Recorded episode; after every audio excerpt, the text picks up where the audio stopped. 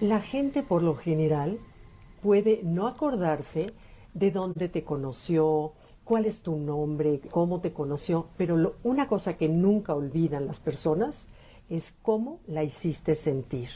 Hoy la invitación en este live es a preguntarnos cómo hacemos nosotros sentir al otro cuando está con nosotros eso es algo que la gente se le va a quedar grabado siempre. Y puede ser cualquier detalle, una mirada, alguna pregunta, eh, sentir que le pusiste atención, en fin. Entonces, hoy quiero compartir con ustedes una fórmula que es producto de una cosmología oriental antiquísima, en donde lo que se busca es el balance. Y esta teoría de la combinación de los cinco metales es lo que le da armonía a lugares, como podría ser el Feng Shui, pero también le da a la relación con las personas, a las cosas, a la medicina, a la estrategia militar, a la forma en que te vistes, en la forma en que te conduces, y todo para lograr el equilibrio de acuerdo a esta cosmología oriental es tener el cuidado de mantener los cinco elementos fundamentales que nos dan vida y existencia, que son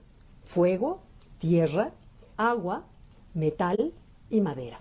Eso de acuerdo a esta filosofía oriental. Entonces, hay una manera en que si tomamos como base estos cinco elementos de cómo hacer sentir bien al otro y que cada vez que te encuentren o te vean digan, qué gusto verte, mira, ahí está fulana, ay, fulana es lindísimo, fulano es lindísimo, porque también nos acompañan nombres, muchas gracias.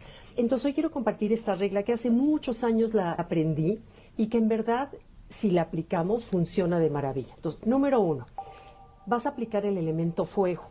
El elemento fuego es el elemento del corazón.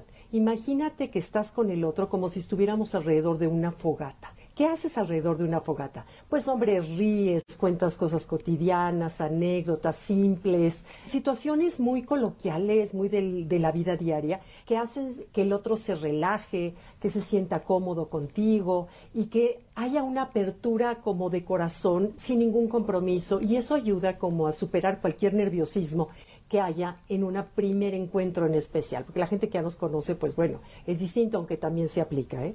Luego, ya que conectaste de corazón, número dos es la tierra. ¿Qué es lo que hace la tierra? La tierra nutre, alimenta. Eso mismo tienes que hacer en tu conversación. Entonces, ¿cómo vas a nutrir o cómo vas a alimentar al otro para que se sienta bien contigo? Es darle toda tu atención e intención atención a través de mirarlo a los ojos, escucharlo con todo tu cuerpo, con todo tu ser, con todos tus sentidos, voltearle los reflectores al otro, para que sienta que a través de toda esta atención que tú le das, eres como la tierra madre que nutre y provoca que todo crezca. Y esto podríamos decir que se aplica también a la relación con nuestros hijos y nuestra pareja, no lo olvidemos. Entonces, una vez que ya conectaste de corazón y ya nutriste, toca encontrar qué tiene de valioso esa persona y verbalizarlo. Porque, ojo, todos tienen algo en que uno admira cuando conoces a alguien, dices, ay, mira, qué guapo o qué guapa es, o mira la honestidad que tiene, o qué talento tiene, qué fortaleza tiene, qué sencillez, o sea, cualquier valor que le encuentres es como si te encontraras una pieza de oro o de plata dentro de esa tierra. ¿Qué haces? Que te da mucho gusto verlo. Ese mismo gusto se lo tenemos que hacer sentir al otro al descubrirle nosotros su valor representativo. Imagínate que fuera algo de oro, ¿no? Pero lo importante no, no, es nada más pensarlo, que a mí me ha pasado muchas veces, nada más lo piensas y no nos atrevemos por lo que quieras, por temor, por soberbia, por no sé, no se lo expresamos a la persona. Aquí es importante verbalizarlo. Oye, qué bárbaro, qué talento tienes o veo que eres una persona muy fuerte o de acuerdo a lo que me acabas de contar me refleja qué sensibilidad tienes para el arte o para las personas. En fin, entonces es describirle cuál es ese valor que tú encuentras en el otro. El siguiente punto, ya que conectaste, ya que nutriste, ya que le encontraste el valor, el siguiente es el elemento del agua. ¿Qué hace el agua? El agua busca siempre salida de una manera natural, como si el agua fuera curiosa de conocer hasta llegar al océano. Esa curiosidad la vas a aplicar también al interesarte un poquito más a fondo en la persona como si fuera el océano, porque lo podemos ver por encimita, pero dentro del océano hay verdaderamente un mundo mágico y maravilloso, que es el mismo que tenemos las personas por dentro. Es simplemente tener la curiosidad de preguntarle, oye, ¿qué te apasiona? Cuéntame qué te interesa, eh, a qué dedicas tu tiempo, qué tipo de lectura te gusta, si es que te gusta el ejercicio, cuéntame qué tipo de ejercicio. o sea, es interesarnos un poquito más allá de lo que normalmente te interesas en el otro, es sobre todo en una conversación de alguien que acabas de conocer. Pero si la persona siente que verdaderamente y honestamente hay una curiosidad por saber más, hace que el otro se sienta importante. Y acuérdate que la gente puede olvidar cómo te llamas, pero no cómo lo hiciste sentir. Entonces el agua es conocerlo con curiosidad, pero con respeto. Y por último es la madera. ¿Por qué la madera? La madera representa la puerta que vas a dejar abierta para opciones de futura conexión.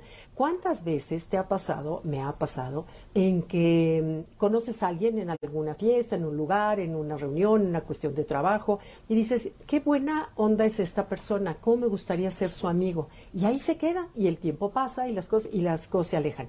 Acuérdense, toda persona que nos encontremos es por alguna razón y tiene algo que enseñarnos. Toda persona que se nos cruce.